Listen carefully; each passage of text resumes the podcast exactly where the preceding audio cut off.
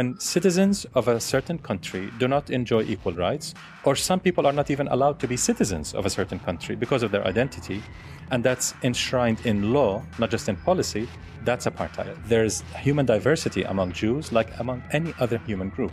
Anyone who reduces all Jews to one monolithic group is an anti Semite.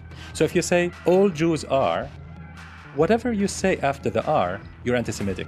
You can say all Jews are smart. That's an anti Semitic statement.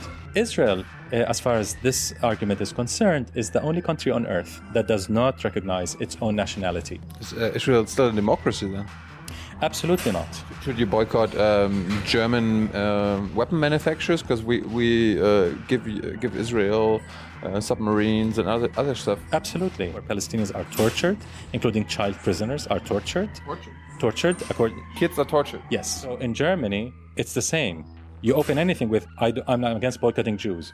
Who said anything about boycotting Jews? We're against boycotting Jews, absolutely against, because that's racist. Sanctions is the ultimate. That's why it's B, D, S. S comes at the end. It's it's no coincidence because you need a lot of B and D to reach the S. There are many many uh, voices in Israel today, intellectual Zionists. I mean, not necessarily anti-Zionists, who are saying from within the establishment we're heading towards fascism. We have fascists in government. Fascism. Fascism. You don't need much pushing to convince the world that Israel is a rogue state, it's a pariah state, it's a state above the law of nations, and it has to be held accountable. All right, Young Naive, uh, it's Saturday morning, and where are we here? We're at a cafe in Ramallah, occupied Ramallah. Occupied Ramallah. Yes, we're still living in an occupied territory here. It's called Palestine, right? Uh, well, occupied Palestinian territory, I prefer to call it. Like every time we talk to uh, someone in Palestine, they always say, "Well, it's uh, Israel, like a settler, or uh, occupied uh, Palestine, or Palestine." Uh, so, Well, the United Nations considers the West Bank, including East Jerusalem and Gaza, still occupied territory. So it's not a matter of opinion. This is what the United Nations still feels that this is, rightly, that this is an occupied territory, completely controlled by the Israeli military. So it is still occupied, sure. and who are you? And who are you? Uh, I'm a human rights activist, Palestinian independent human rights activist. I'm an engineer by profession, but I'm a, a volunteer with the Boycott, Divestment, and Sanctions movement against Israel, which I helped co found. Is that this this BDS movement I've, I've been uh, hearing about uh, for quite some time now? Yes, uh, the BDS movement uh, is a movement that started in 2005 by the absolute majority of Palestinian society, political parties, unions, women's groups, refugee networks, NGOs, and so on. It basically says that Israel must abide by international law, must respect the three basic rights of the Palestinian people, ending the occupation of the 67 territory, ending the system of racial discrimination, which amounts to apartheid, and I can explain what that is, and the right of Palestinian refugees to return, like all refugees around the world. To achieve that, we called for boycott, divestments, and sanctions in the academic, cultural, economic, financial spheres, and military, of course.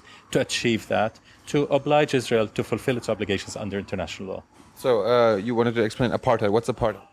Apartheid, actually, many people think of apartheid uh, uh, as a South African crime that was ended in 1994 when the South African majority was allowed to vote.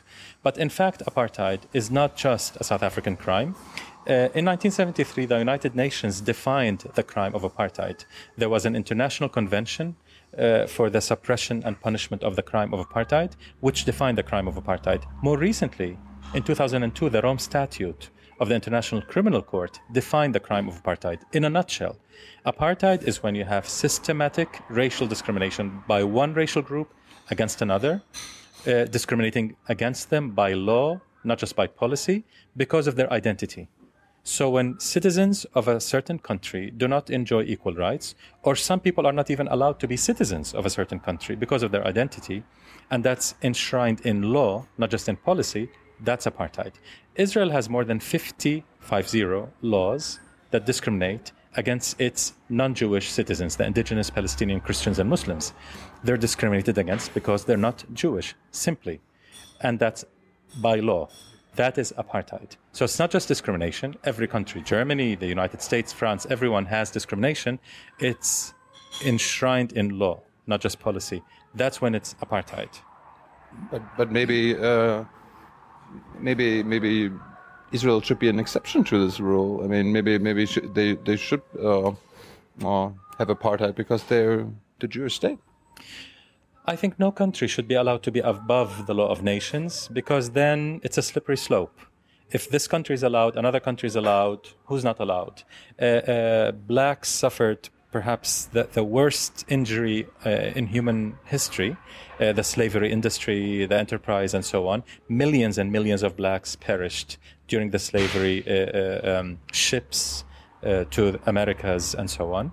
Does that give blacks in some country a right to discriminate against non blacks, for example, uh, by law, to say that this state only belongs to blacks and non blacks shall suffer?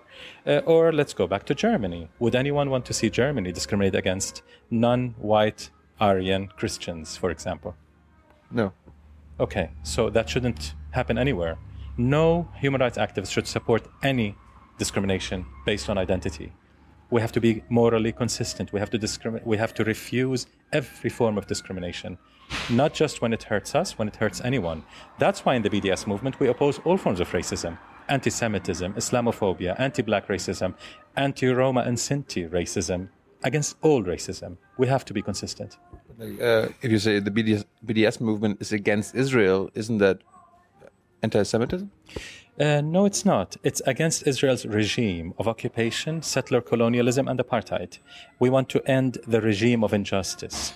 Uh, that doesn't mean that we're against people because of their identity. We have absolutely nothing to do with identity. It does not matter if Israel were Jewish, Muslim, Christian, secular, Hindu, or anything. It, it really does not matter. As long as it's oppressing us, we'll continue to resist its regime of oppression.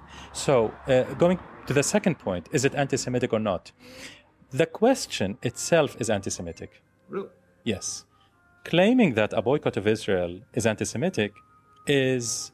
Uh, presumes that Israel and the Jews are one and the same. All the Jews are represented by Israel. All the Jews are one. But they call themselves Jewish state? they can call themselves anyone anything they wish. I mean, they can call themselves the margin state, whatever. But the fact is, uh, uh, there's human diversity among Jews, like among any other human group. Anyone who reduces all Jews to one monolithic group is an anti-Semite. So if you say all Jews are, whatever you say after the are, you're anti-Semitic. You can say all Jews are smart. That's an anti-Semitic statement just like saying all Jews are dumb. It's exactly the same anti-Semitism. So uh, uh, philo-Semitism, like we've se- we've seen in Germany in the political class, is anti-Semitism with another face. What, what's philo-Semitism? Philo-Semitism is everything the Jews do is great and wonderful. We love Jews. Anyone who says we love all Jews must be anti-Semitic, really. I mean, why would anyone love any human group entirely? Because every human group Jews, Christians, Muslims, atheists, communists, socialists, conservatives, liberals have good and evil, so to speak. Uh, so, could you explain to me the difference between uh, religion, ethnicity, and national nationality? What concerns us in our situation, living under Israel's occupation and apartheid, and, and, this is important, the Palestinian people are not just in the occupied territories. Uh, people like myself, I'm a resident of Israel, live under apartheid in Israel, not just Palestinians in the occupied territories. Palestinians in the occupied territories, including East Jerusalem, are 38% of the Palestinian people. 12% of our people live as citizens of the state of Israel and 50, 50% of our people live in exile, not allowed to go home because they're the wrong type, because they're not Jewish. Israel, uh, as far as this argument is concerned, is the only country on earth that does not recognize its own nationality. There's no such thing as Israeli nationality. Really? It's a very strange thing to a German, to an American, to any Western person, in fact, any person around the earth. What is that? How can a country not recognize its own nationality. There is no Israeli nationality. The Supreme Court in Israel rejected that several times. The government in Israel consistently rejects that concept. The Knesset, the Israeli parliament, rejects any notion of Israeli nationality because Israel defines itself as supposedly a state of all Jews, which means any Jewish person in Germany, Brooklyn, or South Africa the state belongs to him or her much more than it belongs to a citizen that's not Jewish. So if you're a Christian citizen of Israel, um, a, a, Palestinian Christian citizen of Israel, this is not your state. You can't claim it's, it's your state because it does not define itself as a state of its citizens. So Israel does not de- define nationality as Israeli because that would give a semblance of equality. If there's Israeli nationality, if you're Jewish, Christian, Muslim, or whatever, you're equal. You're a citizen, you're a national. But not in Israel. You can be a citizen, but not a national. And if you're not a national of the state, you don't get the full set of rights. If you're just a citizen, you don't get the full set of rights. Land ownership, many of the most important jobs, and so on, are allocated to Jews and Jews only because the state defines itself as such. Is uh, Israel still a democracy then? Absolutely not. I mean, it's it's a misnomer. You cannot be a democracy when you have an occupation. You cannot be a democracy when you deny the indigenous population from going home because they're not the right type. You're not a democracy if you have 50 or more laws that discriminate against part of your citizens because they're the wrong type. That's not a democracy by any standard. But uh, what is it? It's an apartheid. It's an apartheid, an, an occupation, and a settler colonial state. Israel is a unique combination of all three uh, uh, uh, issues. It's a settler colonial state, as we're seeing in the West Bank. Uh, uh, they colonize a certain land, kick out the indigenous population, and settle it with Jews only. So they have Jewish settler, set, settlers taking over those colonies. So it's a settler colonial state that denies the indigenous population that are ethnically cleansed from coming home. Uh, it's an occupation, everyone understands that, and it's an apartheid because it fits the UN definition of apartheid. But wh wh why do um, our governments in Europe and, and the US why they why do they call it why do they call it the only democracy in the Middle East? I think it's part of the Zionist propaganda that Israel has been working on for many, many years. Israel has a lot of influence in mainstream media. Israel has a lot of influence. a lot of influence is even uh, uh, an understatement. It has ma- ma- massive control in Congress, in the US Congress. And because the US is the uh, most uh, uh, powerful country on earth today, it's, it's a unipolar world still, through control on Congress decisions regarding the Middle East, Israel can control the agenda even in Brussels, even in the EU. Because of US pressure, Israel has enormous influence on, on decision makers. And of course, there's the Holocaust guilt the political class in Germany, in France, in Italy, in the Netherlands, they're they're still suffering a lot from Holocaust guilt. But Palestinians always wonder we had nothing to do with the Holocaust. It's a European genocide against European Jews and others, Roman Sinti, communists, uh, queers, and so on. Why should we pay the price for an essentially European genocide? Uh, we had nothing to do with it. Uh, uh, so this is an important thing to remember in, in history because it's assumed that because of the Holocaust, it's okay to ethnically cleanse, kill, massacre Palestinians as is happening now in Gaza. No, it's not okay. It's not. It's never okay for any group, victims or not, to victimize others, to become perpetrators of crimes. A rape victim has no right to become a rapist. Uh, what is Zionism? Zionism is an ideology. We're talking about political Zionism because there are many aspects of Zionism, cultural Zionism, and so on. But Zionism, uh, in a nutshell, is a colonial European ideology that started in Western Europe uh among Jewish intellectuals that called for colonizing various parts of the world, and then they settled on Palestine. Palestine was not their first choice; uh, it came afterwards. Uganda, Argentina. I mean, there were many, many choices what colony should create, and it was at the time in the 19th century when Europeans were colonizing Africa, Asia, and so on. So it was just normal to think of a Jewish colony, establishing a Jewish colony, where where Jewish capitalists can establish their own state. That's how Zionism started. Then they settled on Palestine. Uh, uh, Zionism is essentially a racist ideology because it does not recognize the indigenous population of the land as equal humans that deserve equal rights. So it, it starts from the ideology that it's, a, it's an empty land that we will colonize, that we will civilize, as the Germans and the British and the French civilized Africa, Asia, and, and, and so on, uh, uh, Congo. And, and. So they want to civilize the savage land of Palestine. That's how it started, the ideology. But that's only theoretical. Practically, Zionism was implemented. It wasn't just a racist ideology, it had a racist reality. They ethnically cleansed the majority of the indigenous Palestinians. Fulfill, it's a self fulfilling prophecy, making the land almost empty of its indigenous population so that they can colonize it. So, uh, explain the BDS. Uh, okay, let's start with the B. What, uh, what do you want to boycott? Boycott, divestment, and sanctions, yes, is, is made up of three parts. The boycott is boycotting uh, institutions, academic culture institutions, uh, companies, boycotting uh, uh, organizations that are complicit in Israel's regime of occupation and apartheid. So it's not a boycott against individuals. Unlike the South African boycott, by the way. In South Africa, I was an activist in the South African anti apartheid movement when I went to school at Columbia University in New York. Then the boycott was against everyone and everything. Every single individual in South Africa was boycotted in the boycott movement. Academics, artists, everyone was boycotted.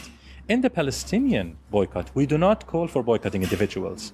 It's only a boycott of institutions due to their complicity. So the identity issue is not that important. It's whether you're complicit in crimes, complicit in human rights violations. That's boycott. It can start from boycotting a specific company that, let's say, SodaStream produces in a settlement, or Ahava, or boycotting a company uh, uh, like Caterpillar because it provides Israel with bulldozers that bulldoze Palestinian homes and olive orchards and so on. Should, should you boycott um, German uh, weapon manufacturers because we we uh, give give Israel uh, submarines and other other stuff? Absolutely. Really? oh, absolutely. We call for boycotting every single complicit company. However, BDS is a, is a strategic kind of movement. It's a human rights movement, non-violent movement that adopts a strategy. We don't pursue a boycott of every boycottable company because then we spread ourselves too thin we focus on specific strategic targets, and through uh, uh, making those targets pay a price, we teach others a lesson. For example, Veolia, the French company, if you've been to occupied Jerusalem, you've seen the tram, the Israeli tram that connects the colonies with the city of Jerusalem. So it's a service to the colonies to increase their appeal to Israeli Jewish settlers. Because of that, it's a violation of international law. It provides a service to illegal colonies. We've called for a boycott of Veolia since November 2008. Until now, Veolia lost almost 24 billion, with a B, billion dollars worth of contracts, mainly in Sweden, Britain, Ireland, and the United States. By that, we're teaching other companies a lesson. Veolia is not the only complicit company. It's very deeply complicit, but we're teaching everyone else a lesson. Another company is G4S. G4S is the biggest security company on earth. It's a British Danish uh, uh, company. It's involved in the Israeli prison system where Palestinians are tortured, including child prisoners are tortured. Tortured. Tortured. According, Kids are tortured. Yes. Now, UNICEF, the United Nations, recognizes that Israel uh, uh, uses torture against political prisoners, against child detainees, Palestinian child detainees. That's very well documented today. And as you know, torture is not just a war crime, it's a crime against humanity. This is one of the worst crimes on earth. Um, so G4S is involved in Israeli prisons where torture happens regularly. It's involved in protecting the colonies and checkpoints, Israeli military checkpoints in the occupied territories. As such, G4S is very deeply complicit. We started a, a very intensive boycott campaign against G4S, and so far, Bill Gates divested from G4S, more than $180 million of his fund divested from G4S. The Methodist Church in the United States, one of the most uh, uh, uh influential uh, Protestant churches in the, in the US, divested its pension fund of G4S. The Presbyterian Church divested from Caterpillar, HP, and Motorola Solutions because of their involvement in the occupation, and so on. So yes, the turn will will come to German companies, military companies that are providing capabilities to Israel that allow its regime to continue committing human rights violations and international law violations. When I personally met with an official in the German Foreign Ministry in Berlin last year, uh, he started saying that we're against boycotting Jews. We're, we're, before we I even started talking, I mean, he greeted me and then he opened, "We're against boycotting Jews." I said, "So are we." Why are you saying that? And then I laughed. He said, "Why are you laughing?" I said, do you know anything about Islam? He said, No. I said, Religious Muslims, observant Muslims, start anything. If they want to eat, if they want to do anything, you start anything by saying Bismillah ar-Rahman ar-Rahim, in the name of God the Merciful. So in Germany, it's the same.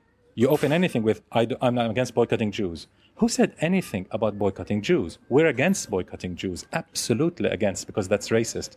That's anti Semitic, and we're against racism and anti Semitism. We are for boycotting an Israeli regime of oppression. So I said, Do you expect us in Germany to adopt a boycott of Israel? I said, No, not in 2013. Not yet. Maybe in five years, but not yet. Hmm.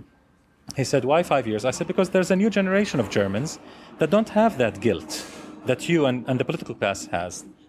Uh, but we don't expect you to boycott Israel, no. But is it too much to expect you to stop exporting military uh, uh, submarines to Israel that have nuclear capabilities?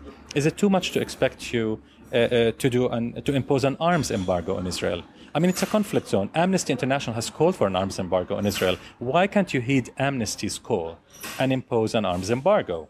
Holocaust guilt must have a limit. You can't allow your previous victims to victimize us just because of the Holocaust. Uh, what about divestment?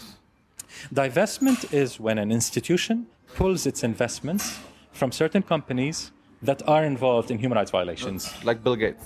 Like the Bill Gates, like the churches, the, the Methodist, the Presbyterian, uh, and so on. Like universities, we're working on universities divesting their funds from companies involved in the occupation, settlements, and the wall, and so on. And sanctions. Sanctions is the ultimate. That's why it's BDS. S comes at the end. It's, it's no coincidence because you need a lot of B and D to reach the S.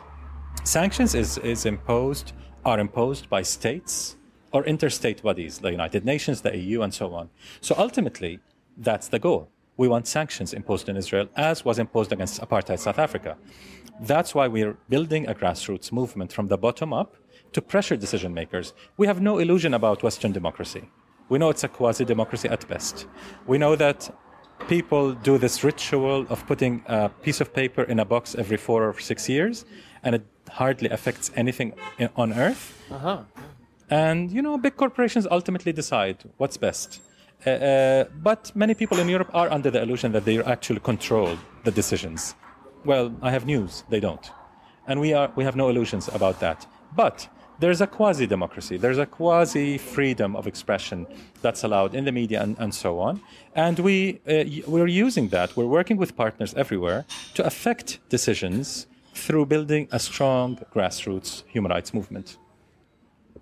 So, uh, how's how's that going for you? I mean, how, how long do you think you have to uh, uh, keep doing that, the BDS thing? Well, judging by the growth of BDS in the last year and a half or two, it's accelerating.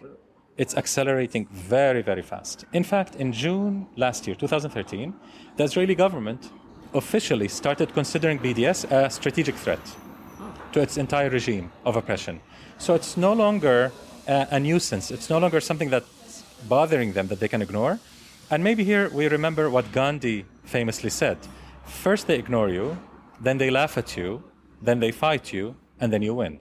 We're in the they fight you part. We're up to that part. But they've ignored us for a while. They laughed us at us. They certainly did. But last year, something changed.